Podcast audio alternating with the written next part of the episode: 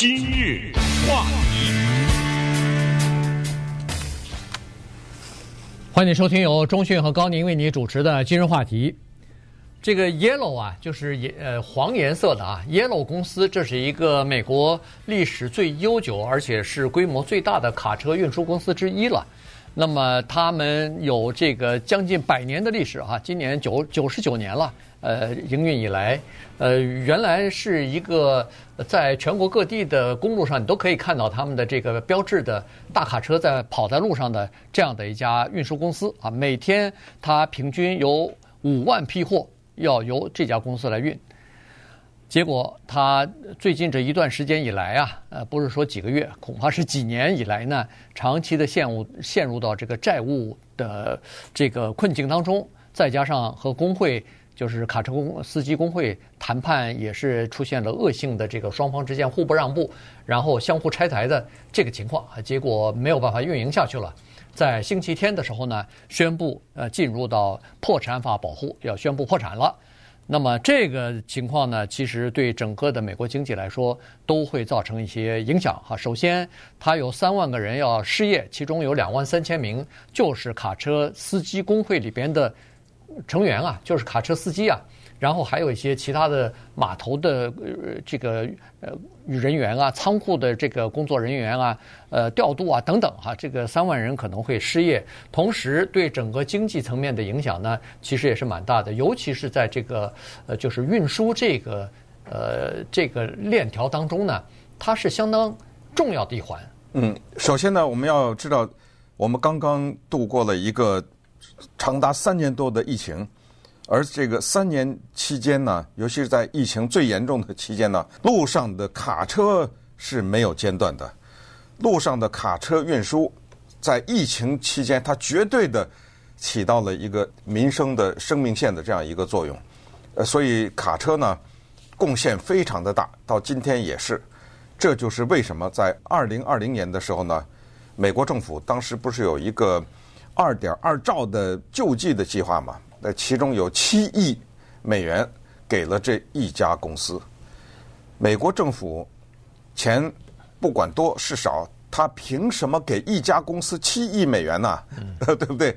他心里清楚得很啊，就是这家公司它是有七亿美元的价值，不能让它停摆。美国的政府的一些机构，甚至是美国国防的一些机构，都靠的是这个黄色卡车公司啊。嗯，所以给啊，当然这个钱不是白给啊，不是说你拿去花，花完了就算了，它是一种贷款，对，它是一种贷款，而且这个贷款呢是这么一个形式的贷款，就是如果你还不出的话，那我拥有你这公司的百分之三十。嗯，那么如果有一天你实在撑不下去了，你有资产呢，你不要听它是个卡车公司，它只拥有卡车，它还拥有地呢，它还有卡车的那些中转站呐什么之类的。那房地产的价值也很高，那么那个时候呢，当拍卖的时候，我就拿百分之三十。所以这个里面他们背后有复杂的计算了。对，呃，政府也不会太亏，否则的话，你这花的是我们纳税人的钱呐，对不对？所以呢，在这种情况之下，政府还给了他七亿美元，他终于撑不下去了。这就引出了下面的一些问题。首先，政府该不该帮助这样的公司？如果以后再有这样的情况，其他的公司再要钱的话，该不该帮助？第二，不是所有的卡车公司都倒闭了呀，很多的卡车公司活得很好啊，那怎么别人不倒闭，你倒闭了呢？你这出现了什么问题？另外也顺便告诉大家呢，这个黄色卡车就是公司的名字是黄色的这个卡车公司啊，它是属于一种叫做小型运输的卡车公司，有一种是。那巨卡车 对不对？巨大的那个，它是属于比较小的。它也不能算是小，它是叫做我我我的理解叫做拼柜的卡车，就是说散装的，有很多公司。呃，是专门运那个从码头上拉那个整个的货柜的，就是在那个什么洛杉矶的港口啊，狼狈，没错，他就把这个货柜直接拉走了啊，对，要不就拉给那个大型的那个零售商，什么 Home Depot 啊、Walmart 什么，要么就拉到 Amazon 的这个仓库里边去啊，那个是直接拉货柜的。他这个呢是这个 Fred 到这家家具店，他装个呃四分之一的这个货柜箱，这他就给他装进去。然后到另外一家呃卖花的地方再装点儿，反正他就是他就叫 small freight trucking，这么说吧。对嗯，就是不是整柜的呢，他也给你运，因为很多中小型企业他没有整柜的东西给你拉，他你的到这儿去拉一点东西，他发货的时候可能是零装的，所以呢，它是这么一种。呃，它是这么一种情况，这个其实在美国的经济当中是特别需要的，但是呢又特别麻烦。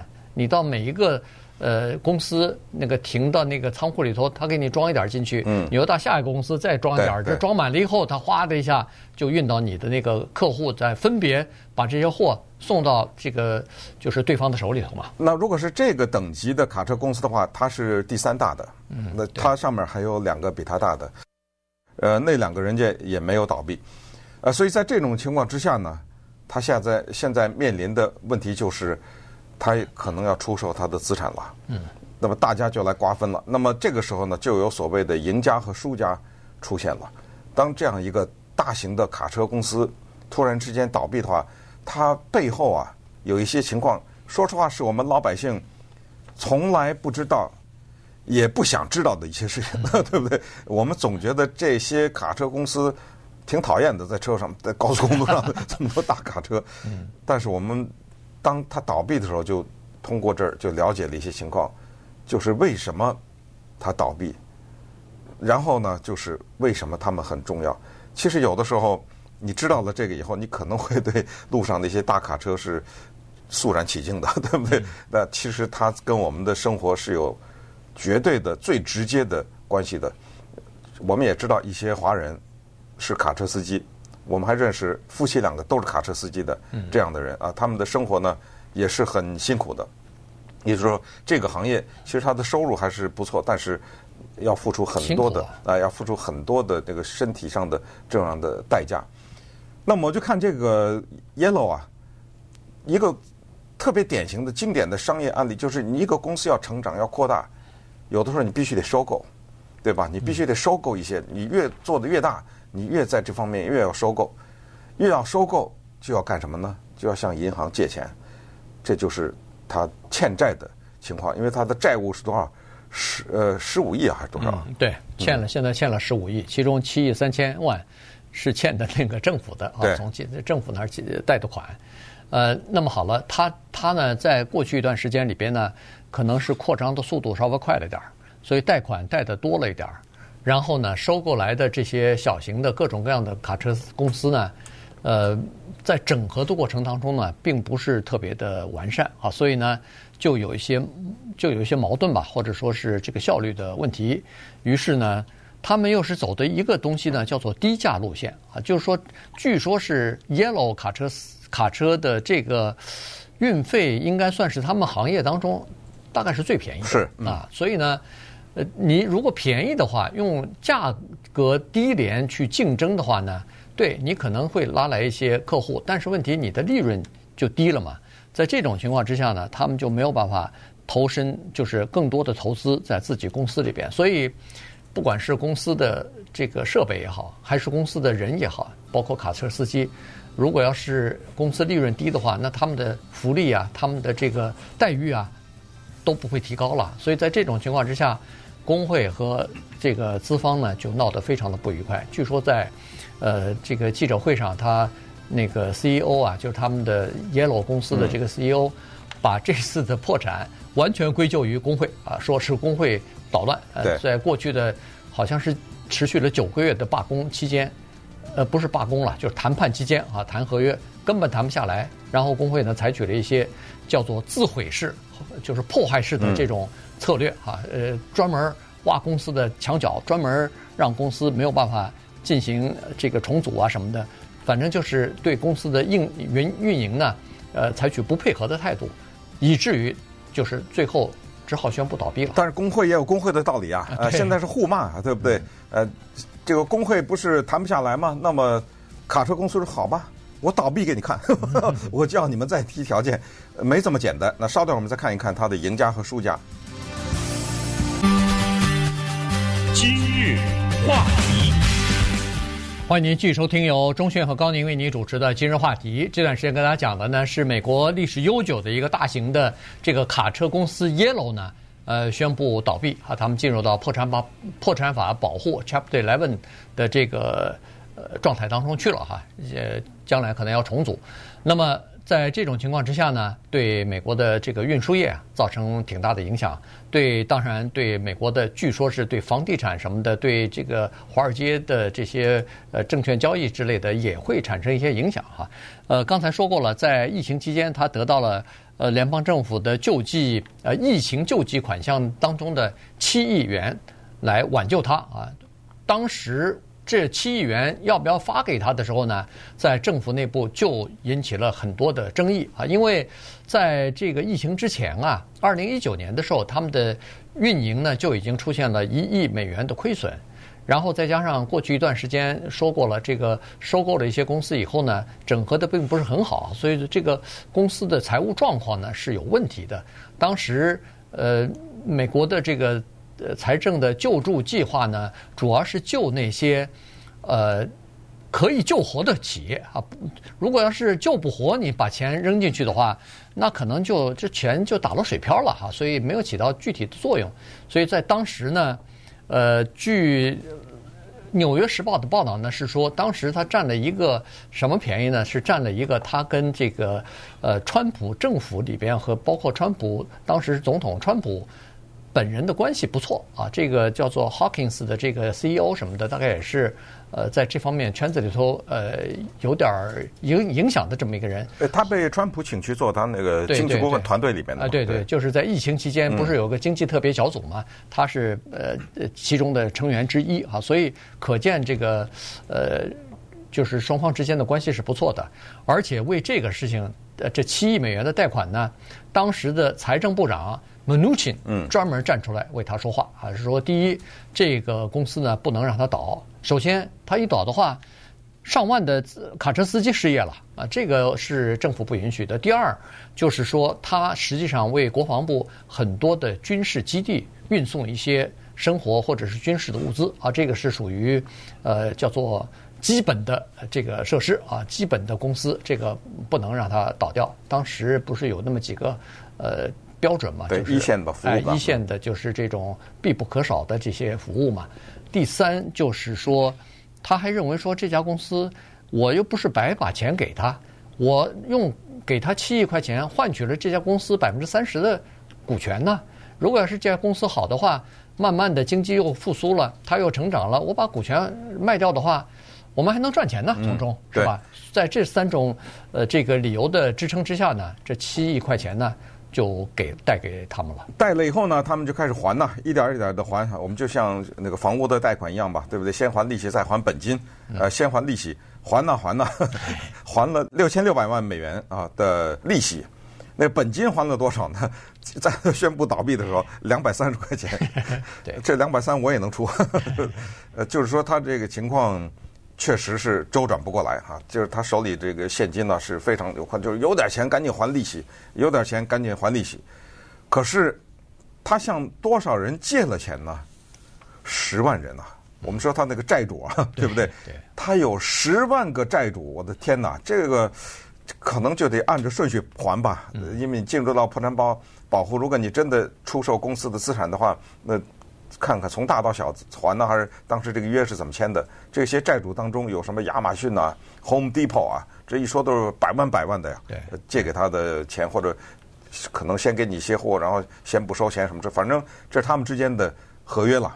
从这一次倒闭呢，我们就了解到，哎呦，这个公司的背后有这么多的线索哈，有这么多的头绪在这儿。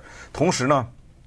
还有很多我们以前都没听说过的什么一些公司，什么 ABF 啊，什么就是呃，就是这种卡车有大型的卡车呃公司、中型的卡车公司、小型的卡车公司，现在呢都在等着分它呢，呃，等着吃肉呢。刚才讲过，Yellow 这个黄色这家公司，它走低价路线，也就是它的这个运输费相对来说比别人便宜。这个意味着什么？在一个自由竞争的市场上。当有这么一个势力，它的价钱低的时候，那些价钱高的是不是恨他呀？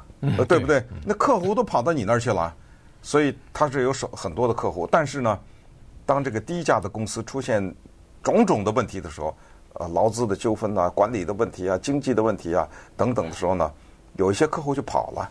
其实，在他宣布倒闭以前，就发现其他的那些公司啊，他们的货源增加了，那他们的货，然后你一宣布倒闭，你知道这意味着什么？在一个竞争的市场，当一个价钱比较廉价的公司关门的时候，你认为其他那些公司会竞相减价吗？那肯定不会呀。对对。呃，当它的价格高的时候，当运输价格高的时候，咱老百姓买那东西的价格会越来越便宜吗？对不对？对。对，所以呢，如果要是有赢家输家的话，这个赢家就算是他的竞争对手吧。在同一个市场当中，大家比如说十个人在分摊分吃这一锅东西，一一锅肉。现在十个人当中的那个肚子第三大的那个突然离开了，没了，那不就九个人分了吧？嗯，大家就都都多吃一口哈，大家都很高兴，而且不需要降价。呃，相反可能还会涨价呢，原因是只有九个。只有九个人在分了，所以呢，可能现在这个各个客户大概都等着要涨价呢。而且这些呃卡车公司呢，秋天的约都推迟和这些客户签了，有些重大的客户。原因就是说，他们要等那个 Yellow 卡车公司这个宣布破产以后的这个尘埃落定之后，他们最后才能讨论出来一个新的价格。那这个价格肯定是比以前要高的啊，这个。呃，其他的客户就是卡卡车公司的客户要支付更高的运费，那这些呃，他们多付出的运费一定会转嫁在其他的这个消费者身上啊，所以这个是呃这么一个情况。第二个情况呢，就是现在很多人还等着盯着这个 Yellow 卡车公司在各个城市里边的一些。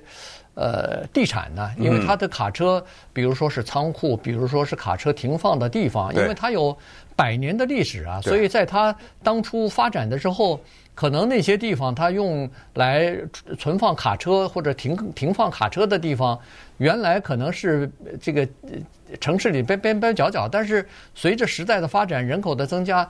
已经变成人口很多的这个黄金地段了，对，所以这些地是挺值钱的，所以很多的呃公司啊瞅着这些地呢，因为它资产现在不是欠了十五亿钱嘛，所以它要变卖很多的这种地产和手头其他的资产，包括它的那个汽那个卡车的车头什么的，呃，就是哪怕是二手的，它也值点钱啊，所以呢，这些东西几乎都要拍卖掉。对，我见过卡车的叫做总站吧，或者是。集散站或者是呃停车中心呢，我我见过，因为呃我们广播电台的有一个发射塔，紧挨着这么一个，呃我去看过，哎呀那个景象非常壮观呐，这个老百姓平时见不到，因为就像你说的，看似好像离那个城市远一点的那种地方，那卡车叫做一望无际啊，哇，那一排车头排的很整齐，一排一排一排一排的，哇，那个非常壮观的那个景象。那你说这些中心的价值是多少呢？跟大家举这么一个例子。所以就是华尔街，你就你就发现他怎么都都输不了，对不对？对。给他的投资的，给这家黄色卡车公司投资的最大的投资者的公司之一，或者呃管理公司之一，叫做阿波罗，嗯，Apollo Global。你说，哎呦，这公司倒闭了，我把钱投给你，我不是早倒霉了吗？才不呢，他居然被算作是赢家，知道吗？对。为什么我投了这个公司，这公司倒闭了，我还是赢家呢？原来。除了他那个卡车要出售，他拿一笔以外，他肯定在签约的时候，就如果你出现什么，这个都叫什么？这个不都都叫做 collateral 嘛？这不就是就叫做呃，这个叫什么来着？抵押，抵押，对，这不是抵押嘛？光是这么一个卡车站呢，就是卖八千万美元。嗯，他多少啊？他的卡车站，他光这么一个就八千万，这投资公司根本不愁他那钱收不回来。对。而且投资公司肯定他在签约的时候，肯定就是说，万一破产的话，他是呃第一个 tier 啊，就是顺位 最早哎，第一顺位最早能拿到钱的人啊，因为拍因为拍卖的这个有的时候资不抵债啊，就是他最这个整个的拍卖的资产抵不上债务的呃抵不上他的那个债务的话，有很多投资人就拿不到钱了。但是像这种投资公司肯定是把自己放在第一顺位的哈，所以。呃，只要能拍卖，能把他的钱收回来，他其他的就不管了，先把自己的钱收回来啊。所以他是属于赢家之一。那么输家其实最大的就是这些工人了，就是他们的员工了。这里头呃，包括卡车司机，包括这个呃那个所有的员工啊，什么管账的呀，管账的会计啊，码头上的工人啊，仓库里的工人啊什么的，这都算了哈。这这三万人呢，三万人要在市场上重新找工作。当然，这个卡车司机如果要是你驾驶记录很好的话，呃，找工作应该不太发愁哈。但是。确实有一些人可能在目前的这个经济状况之下找工作呢，可能要费点功夫，至少是来找一个适合自己的工作吧。对，当然今天讲的是个比较严肃的话题哈。呃，在这个结尾的时候呢，我们把它稍微离题一点啊，轻松一下啊。因为 “yellow” 这个字呢，在英文中有很多负面的意思啊，什么那个包括足球的黄牌啊，嗯，对，包括呃什么黄色新闻呐，甚至是它是懦夫啊的象征啊等等。但是，二零零零年呢，英国有个摇滚乐队叫做 Coldplay，呃，他们的主唱 Chris Martin 在录完了一首歌以后呢，出来晚上抬眼看到夜空，看到天上的星星，一个和弦产生在他脑中，然后就一首著名的歌曲呢，在那一年诞生啊。这个歌曲呢，在 YouTube 的呃观赏率到了十亿。